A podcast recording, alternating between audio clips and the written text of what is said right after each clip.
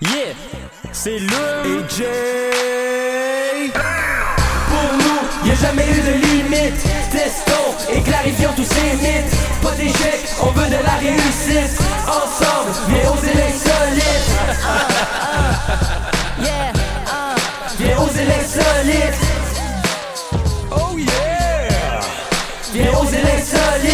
Bienvenue à ce premier épisode d'Oser l'insolite. Le concept est simple. On ose l'insolite. On vient tester les choses qui sont un peu hors du commun. C'est notre but. C'est notre mission en vrai. Et je suis accompagné de mon euh, fabuleux collaborateur, Louis-Mathieu Corneau. Salut Jay. Salut Lum. Et aujourd'hui, on parle d'un sujet qui est quand même assez euh, particulier, qui est un sujet pas tabou, mais qui est un sujet euh, qui est très méconnu, puis encore un peu euh, considéré comme dégueu. Euh, on parle bien de l'entomologie, soit consommer des insectes comme moyen d'alimentation principal. Toi, t'en penses quoi? L'entomologie, selon moi, c'est vraiment la nourriture de demain euh, parce que là, il y a plusieurs statistiques qui le prouvent. Là, c'est beaucoup, un, c'est beaucoup plus écologique. On parle quand même de 60 fois moins de gaz à effet de serre euh, que la viande bovine qu'on connaît euh, et qu'il y a beaucoup dans nos épiceries. Ensuite, ça compte beaucoup l'insécurité alimentaire, parce que c'est beaucoup plus facile d'y avoir accès.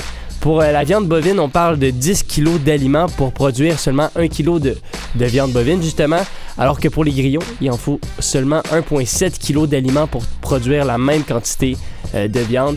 Donc, c'est beaucoup plus productif euh, d'exploiter justement euh, l'entomologie plutôt que vraiment la viande bovine. Exact. Puis comme tu l'as mentionné, c'est une ressource alimentaire qui est très durable. Les insectes, c'est une source de protéines qui est euh, qui demande moins de ressources, ça demande moins d'eau, moins de terre, euh, comparativement, euh, euh, comme tu l'as dit, à le- l'élevage bovin.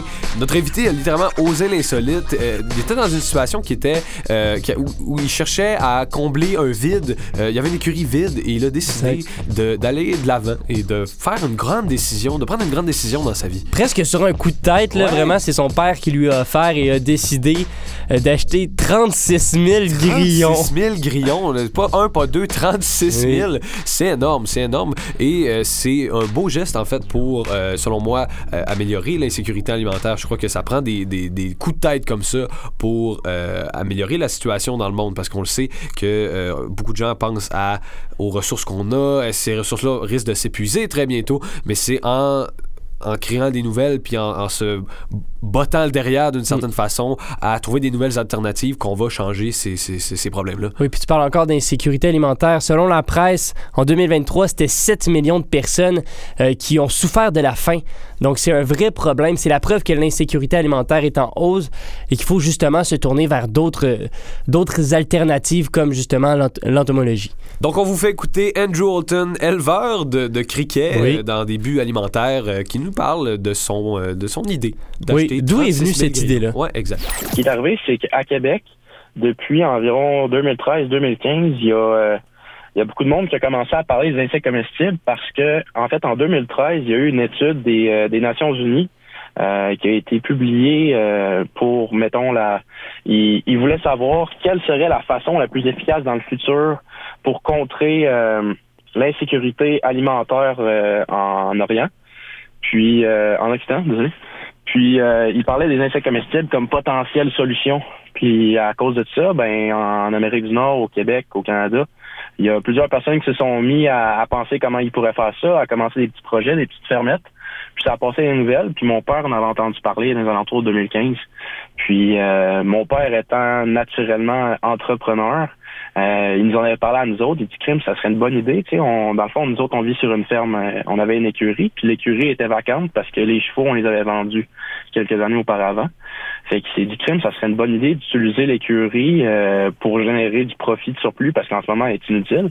Puis euh, il me semble que les insectes comestibles, il dit je sais pas trop comment comment on ferait ça, mais il me semble que ça serait une bonne idée pour le futur, puis euh, une bonne opportunité. là.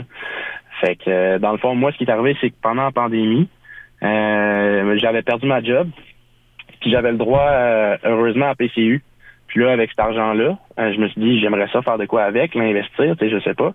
Euh, puis ayant le l'esprit entrepreneur, si on veut dire, de mon père, euh, je me suis dit, crime, ça serait peut-être euh, pas une si mauvaise idée d'aller voir qu'est-ce que je pourrais faire avec les insectes comestibles. Fait que euh, en 2021, j'ai, euh, je suis parti avec mon frère euh, à Montréal après m'avoir renseigné un petit peu sur le sujet. Euh, puis j'étais allé à l'acheter, euh, j'étais allé acheter 36 000 grillons. 36 000 grillons. 36 000. C'est énorme. Euh, comme- D'un, comment tu sais que tu as 36 000 grillons? Comment tu les as comptés? Comment, t'es- tu sais, comment tu fais pour les Ça, contenir? C'est- Comment? Oui, où tu les mets? Où tu stockes 36 000 grillons? Il nous parle d'une fermette, mais c'est c'est- c'est quoi en soi une fermette? Où tu stockes ça? Comment tu stockes ça? Est-ce que le Québec légifère l'élevage des grillons? Mais c'est ça ma question aussi. Mais tu sais, au final, moi, ma- ma- mon, mon- mon plus grand fantasme, ça serait qu'il ait donné un nom à chacun des 30 Un peu comme euh, des animaux de compagnie. Mais c'est ça que je me pose aussi comme question. Euh, Qu'est-ce qu'il y a comme norme? Parce que tu sais, tu peux pas élever des vaches comme tu veux dans, ton, dans ta cour. Tu peux sûrement pas faire la même chose avec des grillons. S'ils s'échappent les 36 000 grillons, je suis pas mal sûr que la loi va faire en sorte que tu seras pas dans une bonne situation. tu Tu vois une traversée de, de grillons sur la route. Yo, voisin, qu'est-ce que tu fais? Pourquoi il y a, pourquoi il y a autant d'insectes dans ta vie? Mais ça, je pense que c'est la solution. Ça suffit de mettre juste une cloche autour du cou, du cou de chaque chaque grillon. Comme ça, t'es capable d'y retrouver. tu. Exact, une médaille là, de la Oui, SPCA. exact. c'est la solution. Mais oui, comment, euh, pour revenir au sujet, Ouais.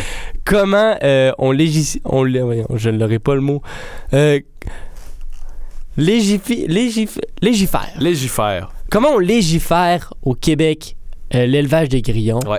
On lui a posé la question et voici sa réponse. Je dirais que l'équipement est assez rudimentaire pour l'instant. Euh, ben, ça dépend à l'échelle que tu le fais, évidemment. là.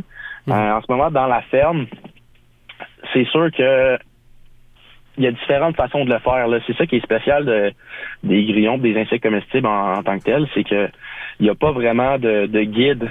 Euh, Il n'y a pas de manuel sur l'élevage industriel parce qu'il n'y a personne qui l'a fait avant. Le, le secteur des insectes comestibles est très, très jeune. il y a à peine 10 ans, euh, comparé, mettons, à l'élevage bovine euh, qui a des, des centaines et des milliers d'années.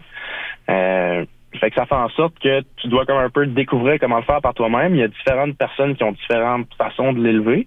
Euh, moi, dans la façon que je le fais, c'est que on s'imagine, mettons, euh, une piscine, mais des piscines rectangulaires. Fait que comme ça, les grillons, ils vivent dans ce compartiment-là, là, que moi j'appelle une piscine, euh, en forme de rectangle. Puis ils peuvent pas sortir. Parce que dans le fond, les grillons, ça saute environ maximum euh, 3 à 6 pouces de haut. Là. Fait que euh, quand tu mets pas trop haut du top de la piscine, ils vont pas être capables de s'échapper. Fait qu'ils vont vivre là-dedans pendant environ six semaines. Fait que là, c'est sûr que tu as besoin de, de l'habitacle, si on peut dire, un genre de vivarium, style piscine. Euh, par la suite, les grillons étant dans, dans le bas de la chaîne alimentaire, eux autres, ils aiment ça se cacher. Euh, ça les déstresse puis ça les rend confortables. Fait que ce qu'on fait, c'est que nous autres, on leur met souvent des cartons. Il y a des personnes qui utilisent des euh, des euh, alvéoles à œufs, des des euh, des 30 des 30 œufs là, comme mettons tu peux acheter au Costco. là. Les grillons ils se promènent là-dedans puis euh, sont bien heureux. Nous nous autres en fait à la ferme, on a des séparateurs à bière, des comme de séparateurs à bière de, de 24 bières. là. Puis euh, on les met un par-dessus l'autre, on a mettons huit étages de haut, puis ils vont se promener là-dedans, ils vont vivre là-dedans. Fait que là, ben les grillons sont heureux. Maintenant, comment tu fais pour les nourrir? L'eau puis la bouffe. Euh, L'eau, il y a différents procédés. Un des procédés qu'on utilise, c'est les euh, les abreuvoirs à poussins. Dans le fond, on peut s'imaginer euh, un pot maçon viré à l'envers avec un petit abreuvoir rouge. Puis à l'intérieur de tout ça, ben souvent on met une éponge qui va absorber l'eau pour pas que le grillon se noie. Fait qu'il va monter, ben mettons, il va se promener, il va vivre, il va être heureux dans ses petits cartons. Par la suite, il va monter sur le dessus où est-ce qu'il y a la bouffe puis l'eau. Fait qu'il va boire sur l'éponge. Puis euh, un coup rassasié, ben il peut aller manger. Puis la bouffe, dans le fond, est dans des plateaux. Puis euh, la bouffe en ce moment, c'est de la, moulée de volaille. Là, c'est pas plus compliqué que ça. Fait que euh, je dirais les trois ingrédients principaux, là, ça va être ça. Puis par la suite, ben, c'est sûr que c'est une pièce qui est chauffée en tout temps euh, au-dessus de 30 degrés Celsius à longueur d'année, là, parce que ils viennent pas du Québec, là, ces petits bébites là. Fait qu'il faut les garder confortables. Donc, ce que, ce que tu me dis, c'est que euh, ça pourrait être possible, moi, mettons que je voudrais me starter une ferme de grillons, de le faire avec mes propres moyens. Euh, oui, c'est sûr que à l'échelle industrielle, euh, il faut beaucoup plus d'espace, beaucoup plus de matériel, ça devient assez dispendieux. Mais euh, il y a du monde, là, surtout en France, c'est beaucoup plus réputé. Là, le- dans le fond, euh, manger des insectes euh, dans, dans la diète de tous les jours. Puis eux autres, ce qu'ils font, c'est que même dans leur petite maison, ils se mettent un petit, euh, ils appellent ça un genre de, de matelas chauffant, si on peut dire. là. Des fois, ils utilisent ça pour les geckos, etc. Puis euh, tu vas avoir deux petites boîtes euh, des petits vivariums, si on peut dire. Tu vas faire euh, grandir tes grillons là-dedans. Puis, euh, t'as pas besoin de beaucoup d'espace, puis tu peux être capable de nourrir ta famille avec ça. Euh, c'est sûr, l'apport protéique, il va falloir une grosse quantité pour être capable de, de, de, de te subsister au complet, là. Mais il y a beaucoup de personnes qui l'utilisent, mettons, comme euh, comme substitut euh, de protéines dans les alimentations de tous les jours euh, pour une famille ou bien même pour nourrir euh, des serpents, des geckos, etc. Là. Fait que c'est sûr que le matériel, à l'échelle plus petite, là, à l'échelle, euh, si on peut dire, d'un particulier, euh, c'est vraiment simple. C'est super simple. C'est trop simple. Je trouve ça un peu. Mais tu te dis, sûrement, ça doit être plus compliqué que ça. Mais pas du tout. Comment c'est expliqué? C'est l'affaire la plus simple au monde. Demain, je m'en vais à l'épicerie, je m'achète des cartons d'œufs, euh, je m'achète une. De l'eau, de, De la lumière. Exact. Et juste simplement une boîte, une sorte de piscine. Si je fais ça dans mon, dans C'est extrêmement garage, simple. Mais la question que je me pose, c'est à, quoi ça sert? Pourquoi est-ce qu'on devrait avoir pourquoi on devrait développer justement l'élevage des, des grillons? Ouais. Est-ce que ça se vend vraiment?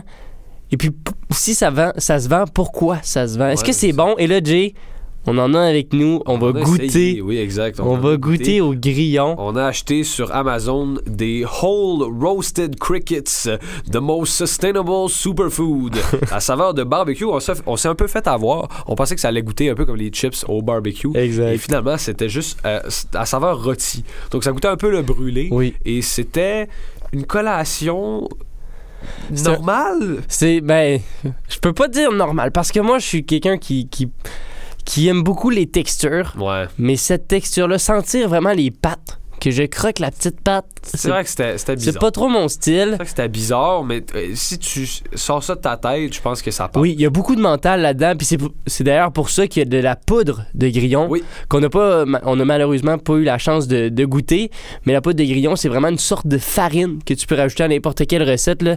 Euh, notre invité Andrew expliquait que lui avait fait ses, ses propres biscuits et avait fait goûter ses biscuits à ses camarades de classe et euh, aucun d'entre eux n'avait réussi Ouais. à dire que- qu'il y avait de la poudre de, poudre de grillon. C'est très peu perceptible, puis c'est pour ça que je crois que de camoufler euh, cette. Voilà, c'est ça qui est le fun, c'est que c'est très peu perceptible, puis je crois que si on est capable de l'intégrer à de plus en plus de recettes, euh, ça pourrait vraiment remplacer certains euh, types d'aliments qui sont plus durs à. Comme on l'a dit, c'est protéiné. Donc, Exact. on peut remplacer ça comme une source de protéines euh, primaire dans beaucoup d'aliments. Ben oui, puis on parle quand même de 25 fois plus protéiné que le bœuf. C'est énorme. Là. Mais faut savoir une chose, je crois pas que les gens sont prêts encore à accepter de manger des insectes. On l'a vu euh, dans les reviews Amazon du produit qu'on a acheté. C'est vrai que les reviews sont intéressants. Les gens étaient soit euh, soit ils l'utilisaient comme une blague pour niaiser leurs collègues. C'est souvent ça, les gens veulent juste Ouais. goûter. Soit les gens s'étaient fâchés. Il y a quelqu'un qui nous a écrit, euh, qui- pas à moi, mais qui a écrit sur Amazon euh, Crickets is bad for you. What's wrong with human being nowadays to eat crickets? Really? People, réveillez-vous! Oh là là Le- le- Lui, il a pas aimé son expérience. exact. Mais je pense que cette idée-là de manger des insectes est encore un peu euh, étrange pour certains. Ouais. Les insectes, c'est vu comme des, des genres de monstres là, qui se promènent, là, puis Vraiment. Qui, qui, qui grimpent dans nos pantalons quand on veut pas. C'est c'est vu comme des, des affaires indésirables. Mais je crois qu'on est capable de les intégrer euh, de façon désirable dans notre, euh, dans, dans notre alimentation. Puis c'est justement de, de changer la mentalité des gens qui est important. Et c'est justement la question qu'on a posée euh, à Andrew, euh, qui nous a donné son point de vue sur la situation. Moi, ce que je propose surtout, c'est euh, tranquillement pas vite de substituer euh, une partie de l'alimentation, une partie des protéines par euh, des insectes. Euh, moi, c'est sûr qu'en tant qu'éleveur, ben j'en mange euh, dans de tous les jours, là. mais c'est sûr que de mon côté, je, je mange encore de la viande, je mange encore du poulet, du bœuf, etc. Euh, ce que je propose, c'est vraiment de substituer, de faire en sorte que tu réduis ton empreinte, euh, ton empreinte écologique en utilisant des grillons. Puis, euh, ce que je trouve vraiment intéressant, c'est vraiment d'utiliser la poudre de proté la poudre de grillon. Parce que ce qui arrive, c'est quand on utilise la poudre de grillon, et pratiquement inodore, ça sent presque rien, ça goûte presque rien, ça goûte. Il y a des personnes qui disent que ça goûte un peu la noisette. Fait que c'est vraiment plus accessible que le monde ne pense. là. Euh, généralement, j'ai fait des euh, j'ai fait des présentations là, j'ai fait un marché de Noël euh, à mon cégep à Garneau. Puis euh, là au début, le monde arrive puis ils font "Oh, OK, c'est ça des grillons. Ah, ça me tente pas de voir ça." Puis là, je leur montre le pot, puis je dis "Check, c'est ça les grillons, hein. c'est la poudre que tu as là." Puis ils font "Ah ouais." Puis là je dis ça. Puis là, ils font "Ouais, ouais, ça ça a vraiment pas de l'air que ça." Fait que là, par la suite, tu l'incorpores dans les aliments. On avait fait des biscuits au chocolat. Des biscuits au chocolat, tout le monde aime ça. Là. Fait que euh, je dirais 95% du monde qui était venu à notre, euh, notre kiosque, au marché de Noël, en ont goûté.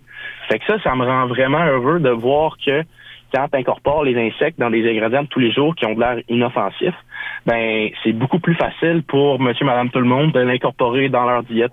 Si on en parle, puis si on, on, médiatise les insectes comestibles, ben ça va faire en sorte que les générations futures vont être beaucoup plus ouvertes, là, surtout au Québec. Donc, ce qui va être important, c'est d'en parler, de démocratiser l'entomologie, et puis de justement pour que ça puisse, qu'on puisse intégrer ça, parce qu'au final, c'est vraiment. C'est pas sorcier. Non. C'est vraiment très normal. Je trouve que euh, c'est encore trop vu comme étant un tabou.